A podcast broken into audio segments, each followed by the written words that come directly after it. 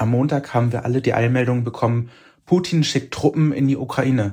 Am Donnerstagmorgen kam dann die Push-Nachricht, Russland hat die Ukraine über Nacht von mehreren Seiten angegriffen. Hi, ich bin Jan-Henrik von Funk und ihr kennt meine Stimme wahrscheinlich noch nicht. Das liegt daran, dass wir uns heute mit einer Sonderfolge bei euch melden. Eigentlich ist nämlich Pause bei Funk der Podcast, bevor es in ein paar Wochen mit der zweiten Staffel weitergeht. Aber das Thema ist einfach viel zu wichtig. Seit Montag prasseln die Push-Nachrichten rein und seit Donnerstagmorgen ist klar, es herrscht Krieg zwischen Russland und der Ukraine. Hier nochmal die Kurzzusammenfassung. In einer Rede hat der russische Präsident Wladimir Putin am Montagabend zuerst die selbsternannten Republiken Luhansk und Donetsk als unabhängige Staaten anerkannt. Dann hat er angeordnet, dass russische Truppen in diese Gebiete entsendet werden. In der Nacht von Mittwoch auf Donnerstag dann Russische Truppen marschieren laut Ukraine aus mehreren Richtungen ein. Es werden Angriffe aus verschiedenen Teilen des Landes gemeldet und die ukrainische Regierung ruft alle einsatzfähigen Landsleute zu den Waffen. Zur Transparenz, wir zeichnen am Donnerstagabend auf. Es kann also sein, dass es bis zur Veröffentlichung der Folge neue Entwicklungen gibt. Wir haben bei uns im Podcast schon zwei Folgen zum Russland-Ukraine-Konflikt gemacht, in denen wir uns vor allem gefragt haben, Macht Putin wirklich ernst und marschiert in die Ukraine ein? So richtig glauben wollte das niemand. Alle haben auf diplomatische Lösungen gehofft. Jetzt ist es doch so weit gekommen. Deshalb wollen wir heute schauen, wie geht es gerade den Menschen vor Ort in der Ukraine, aber auch in Russland? Und was hat das für Auswirkungen auf die Community in Deutschland? Bei mir ist heute Anastasia Tiromirova. Sie ist Journalistin unter anderem bei Zeit Online und der Taz. Dort schreibt sie viel über junge Menschen in Russland und der Ukraine. Außerdem ist sie in der Berliner Postost-Community aktiv. Hi Anastasia, cool, dass du da bist. Hi Jan, ich freue mich auch da zu sein. Was für Gedanken sind dir durch den Kopf gegangen, als du gehört hast, dass Russland die Ukraine von allen Seiten angreift? Tatsächlich bin ich gestern recht spät erst ins Bett gegangen und habe mir die ganze Zeit Push-Benachrichtigungen durchgelesen und konnte nicht so recht einschlafen. Ich habe es auch nicht wirklich probiert. Und dann habe ich gesehen, dass Putin diese Rede, diese Live-Ansprache im Fernsehen, im russischen Fernsehen hält, wo er der Ukraine de facto den Krieg erklärt, also einer militärischen Operation in der Ostukraine. Und als ich das gehört habe, hatte ich einfach nur noch Gänsehaut. Ich habe mich sofort eingeloggt und habe angefangen, bei Zeit Online mitzubloggen, ähm, im Live-Blog über die Geschehnisse. Und äh, kurz darauf kamen auch schon die ersten Meldungen zu den Einschüssen und zu den Bombardements in der Ukraine, in mehreren Städten, darunter auch Kharkiv, wo ich Freunde habe, in Kiew und Mariupol und Odessa. Ja. Krass. Hast du heute Nacht überhaupt geschlafen? Tatsächlich nur sehr wenig, nur eine Stunde, weil ich um 8 Uhr direkt wieder an die Arbeit musste und ich habe mein Handy eigentlich kaum aus der Hand gelegt. Ich habe heute schon zwei andere Interviews gegeben und ja, habe die Situation die ganze Zeit im Blick, blogge auf meinem Twitter- und Instagram-Kanal ähm, live dazu und ja, genau. Also, und mir steht noch ein ziemlich langer Arbeitstag bevor. Oh Mann. Du bist ja sowohl mit Menschen äh, befreundet, die in Deutschland leben und sowohl einen russischen als auch einen ukrainischen Background haben. Was hast du aus dieser Community bisher gehört? Also ich fange mal erstmal an natürlich mit den Reaktionen in der Ukraine. Also an dieser Stelle auch meine absolute Solidarität mit allen Ukrainerinnen, die vor Ort jetzt in Angst leben und ja einer russischen Invasion ausgesetzt sind. Das ist es nämlich. Es ist keine militärische Antwort Putins auf Drohgebärden des Westens oder sonstiges, wie er es immer gerne sagt, oder auf die narzisstische Bedrohung aus der Ukraine, sondern es ist ein imperialistischer Angriffskrieg ohne Ankündigung mitten in der Nacht auf die Ukraine. Das ist mir wichtig zu sagen. Genau, und äh, meine Bekannten und Freundinnen in der Ukraine ähm, ich habe heute mit ihnen die ganze Nacht geschrieben. Maxim, ein äh, Bekannter von mir aus Kharkiv, der besucht schon seit Wochen ähm, militärische Vorbereitungskurse und er hat mir voller Wut geschrieben, dass sie das jetzt ernsthaft machen, dass es eh klar war, aber dass er Gesicht zeigen wird und äh, sich den Angriffen in den Weg stellen wird, dass sie gerade planen, wie sie ihre älteren Verwandten oder schutzlosen Verwandten evakuieren können, dass sie gerade Gruppen erstellen zur Koordination und sich vernetzen und ja, sich eigentlich auf das Schlimmste vorbereiten. Ein anderer Freund von mir, Sergei in Kiew, er sitzt gerade in seiner Wohnung, wo es in der Nähe eine Explosion gegeben hat und geht nicht raus. Er hat mittlerweile ein Versteck, äh, ein Bombenversteck in seiner Nähe ausgemacht, wo er im Notfall hingehen könnte, aber ist einfach nur noch von Angst beherrscht und ja, ich würde sagen, den meisten geht es so, dass es eine unbändige Wut ist, dass Russland das wirklich macht, obwohl die ukrainische Regierung die ganze Zeit auf Deeskalation und diplomatische Lösungen gesetzt hat, hat Putin diese Entscheidung getroffen. Und ich denke, ja, da ist ein, eine Wut, ein, eine Angst natürlich, aber auch ein Wille, sich dem entgegenzusetzen. Oh Mann, das äh, klingt ja wirklich sehr, sehr hart. Ich habe auch eine Bekannte in Kharkiv, die hat mir am Donnerstag geschrieben, dass sie fliehen will. Ich habe äh, vorhin noch mal mit ihr geschrieben und sie meint, ja, sie ist immer noch in Kharkiv und ja, ist quasi nicht weggekommen und sie guckt jetzt mal, was passiert. Und hast du denn auch Kontakt ähm, zu UkrainerInnen oder Russinnen in Deutschland? Was, was sagen die? Ja, ich bin stark vernetzt in der Berliner Post-Ost-Community und wir haben eigentlich die ganze Nacht in unserer Gruppe geschrieben, sind wach geblieben und haben uns die Live-Meldungen nur so zugespielt und wie auf glühenden Kohlen auf die nächste Neuigkeit gewartet und uns Solidarität äh, zugesprochen und unser Beileid ausgesprochen.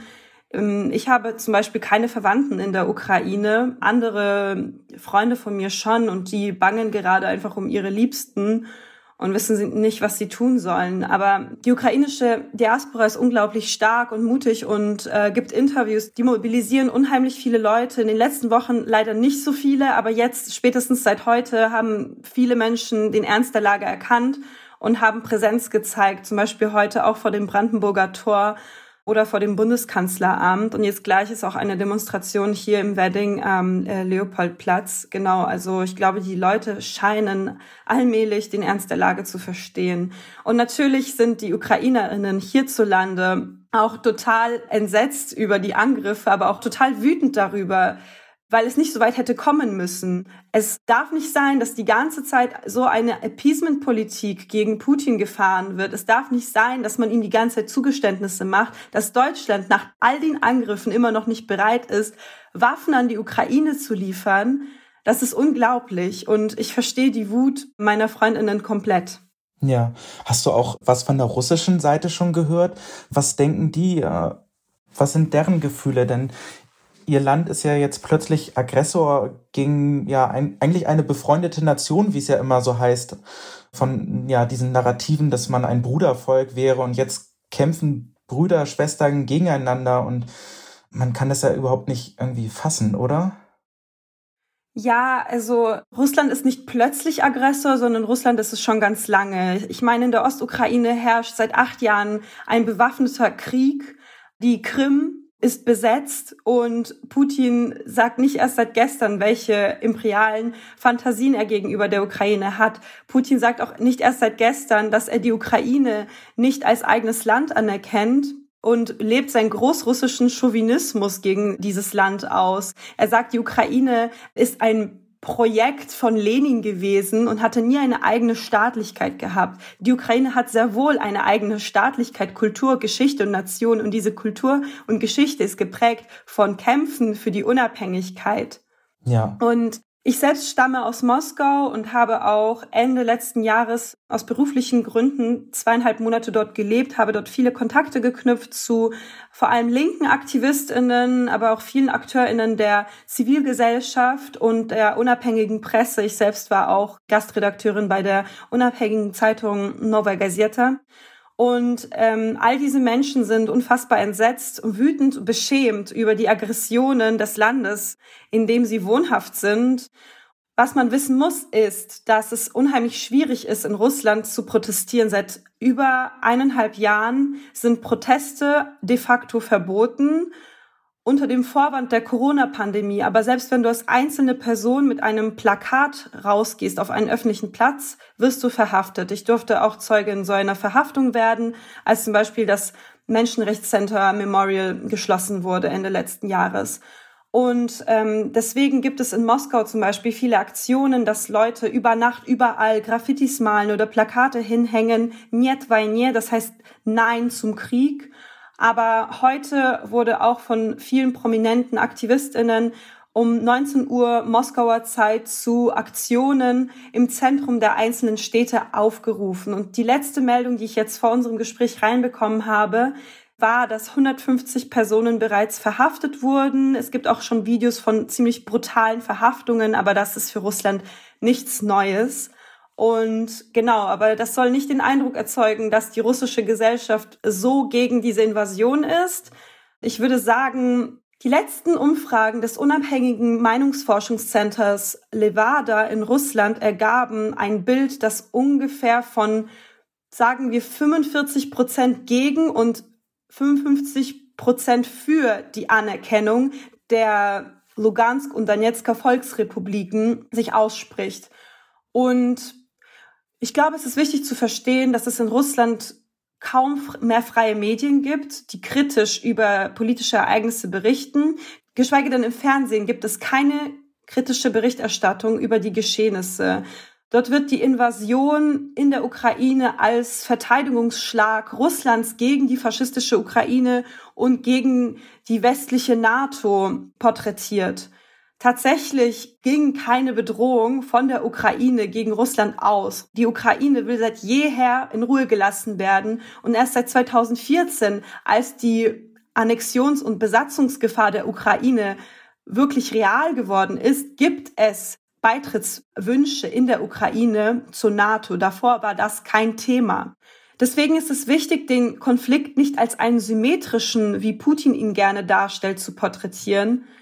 Denn es ist mitnichten der Fall, dass die NATO irgendwelche Ambitionen hat, die Ukraine zu besetzen. Natürlich kann man ein kritisches oder sollte man auch ein kritisches Verhältnis zur NATO haben, aber in diesem Konflikt geht es aktuell nicht um einen ideologischen Konflikt zwischen Ost und West, sondern es geht ausschließlich darum, dass Russland einen aggressiven imperialistischen Angriffskrieg auf die Ukraine verübt.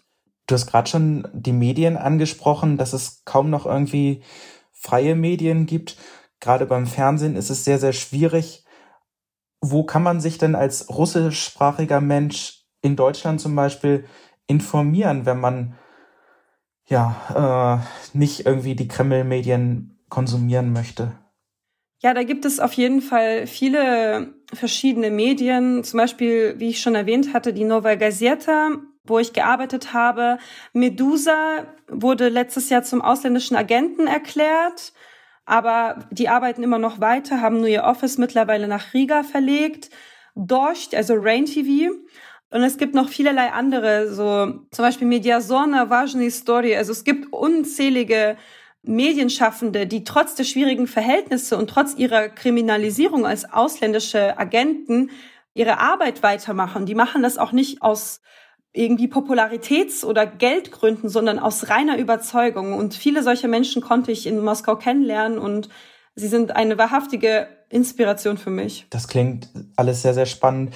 Und man möchte eigentlich noch viel, viel mehr über dieses andere Russland hören, von dem man ja sonst so wenig mitbekommt hier in Deutschland. Du hast auch die russische Mehrheitsgesellschaft angesprochen, dass dort sehr, sehr viele auch Putin einfach feiern und das gut finden, was der macht in Luhansk und Donetsk, dass der das anerkennt. Und wieso machen die das? Wollen diese Leute Krieg oder warum äh, sind die so für Putin und unterstützen diese Aggression, sag ich mal, gegen die Ukraine? Es ist nicht ganz richtig, dass Putin noch eine absolute Mehrheit hat. Äh, das schwankt immer wieder und es ist auch natürlich super schwierig, das herauszufinden, weil alle Wahlen gefälscht sind und weil es immer weniger unabhängige Meinungsforschungsinstitute gibt, weil die auch alle Repressionen durch den Staat erfahren.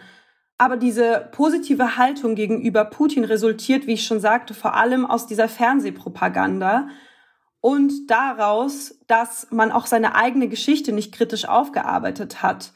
Viele Russen hängen noch immer einem großrussischen Chauvinismus, Nationalismus an und äh, haben auch Nostalgiegefühle gegenüber der Sowjetunion. Putin schrieb zum Beispiel auch in einem Essay vor etwa eineinhalb Jahren, dass die größte geopolitische Katastrophe der Zerfall der Sowjetunion gewesen ist. Und das lässt natürlich tief blicken.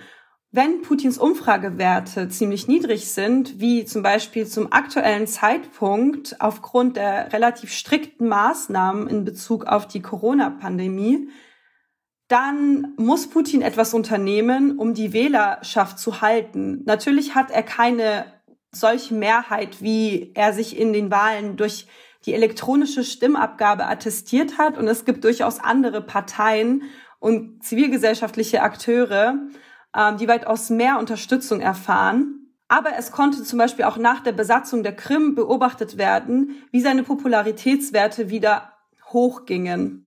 Aber was noch ganz wichtig ist zu sagen, Putin geht es nicht um die Leute und ihm geht es auch nicht um seine Wählerinnen. Ihm geht es ausschließlich um seine imperialen Machtfantasien. Und das Problem ist, dass all seine Berater sein geschichtsrevisionistisches Bild von Russland und der Sowjetunion teilen und dass es immer schwieriger wird, zu ihm mit einer anderen Meinung durchzudringen. Er lässt sich von den immer gleichen Leuten beraten, auch als es um die Anerkennung der Volksrepubliken ging, gab es keine einzige Stimme dagegen. Und das zeigt ja auch, wie sehr die Leute Angst haben, ihre tatsächliche Meinung zu äußern. Voll. Also ich finde das auch irgendwie sehr, sehr beklemmend, wie Putin dort seinen Beraterstab irgendwie vorgeführt hat und alle antreten mussten, um ihm zu sagen, warum sie jetzt dafür sind. Das war irgendwie grotesk für mich. Und Du hast ja schon angesprochen, diesen russischen Imperialismus. Wie würdest du den beschreiben und was macht den aus? Wofür steht der und was unterscheidet den vom britischen oder deutschen Kolonialismus? Genau, also dazu habe ich auch schon mal geschrieben und viel recherchiert. Und das Problem ist, dass der russische Imperialismus und Kolonialismus, Siedlungskolonialismus auch nie aufgehört hat. Also Sowohl in der Südukraine als auch in der Krim, die wurden beide siedlungskolonisiert. Aber auch Sibirien ist tatsächlich immer noch eine russische Kolonie. Sibirien wurde seinerzeit von Russland kolonisiert, siedlungskolonisiert, das heißt, dort wurden Russen angesiedelt, die russische Sprache auf Zwang verbreitet und indigene Bevölkerung vertrieben. Viele sind dann an Krankheiten gestorben oder mussten sich eben anpassen. Die Besonderheit am russischen Imperialismus ist außerdem, dass Russland keine Kolonien in Übersee hatte, sondern sein Gebiet immer imperial ausgedehnt hat. Das heißt, russischer Kolonialismus oder russischer Imperialismus verleibt sich die Gebiete sozusagen ein. Gerade beschleicht mich auch die Angst, dass Putin sich nicht nur die Ostgebiete der Ukraine, sondern eben das gesamte Land einverleiben könnte. Genau, du hast ja schon gesagt, deine Leute in Kharkiv, die wollen auch gegen Putin kämpfen, obwohl sie ja in der Ostukraine leben. Und die russische Propaganda sagt immer, ja, die Menschen in der Ostukraine, die sprechen Russisch, das sind unsere Leute, die sind auch für Russland, für Putin, die wollen annektiert werden, die wollen ja quasi heim ins Reich geholt werden. So eine Sprechart ist das ja irgendwie schon. Glaubst du denn, dass Putin irgendwie dieses Land dann unter Kontrolle bringen kann, wenn auch im Osten die Menschen kämpfen wollen?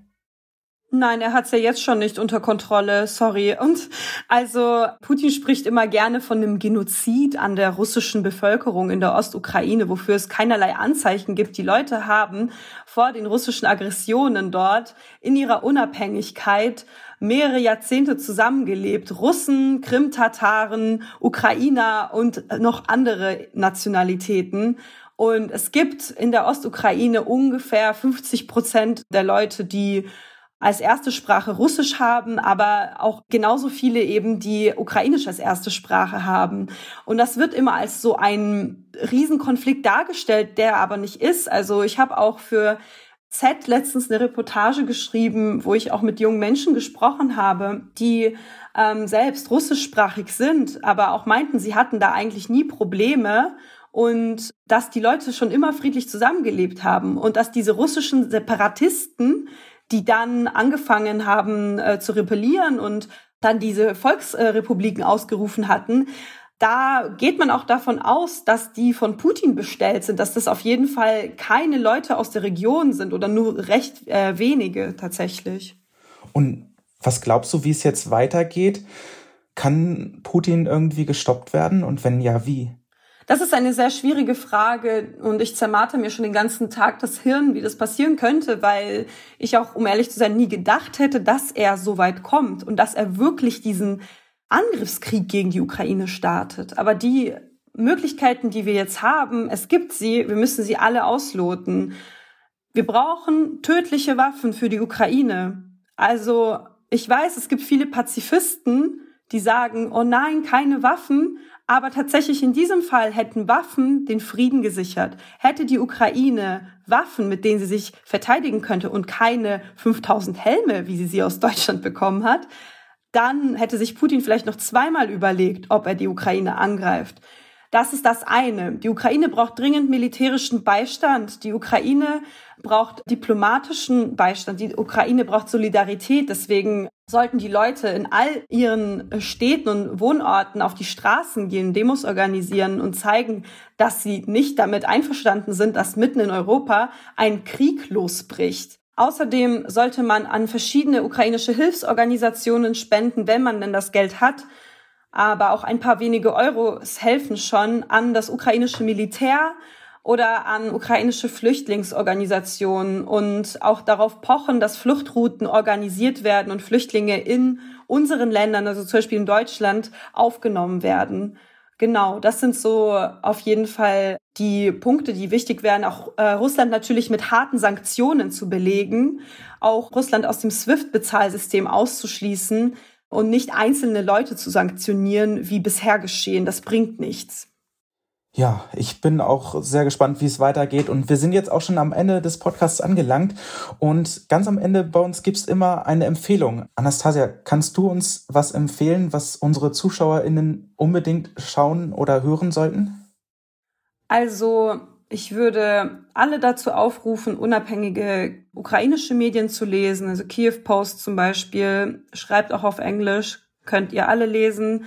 Medusa in Russland, das unabhängige Medium, hat auch englische Artikel und englische Beiträge zu dem Krieg. Außerdem TV Rain, was ich schon zu, äh, vorher erwähnt hatte.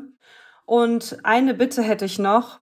Wenn ihr über den Krieg sprecht, versucht nicht von den bösen Russen zu sprechen. Es ist die russische Regierung. Versucht auch nicht, das ins Lächerliche zu ziehen oder daraus irgendwie so einen symmetrischen Konflikt zu machen. So versucht wirklich die Menschen in dem Konflikt zu sehen und keine antislawischen Rassismen bei eurer Kritik an Russlands Politik zu reproduzieren oder generell an der Politik in Osteuropa.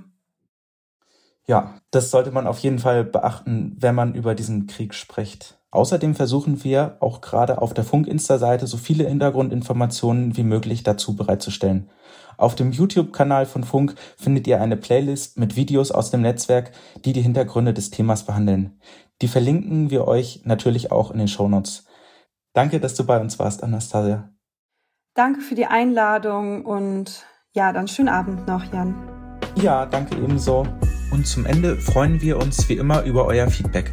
Schickt es uns per Mail an derpodcast.funk.net oder ihr schreibt uns eine DM auf Instagram an @funk. Funk ist ein Angebot von ARD und ZDF.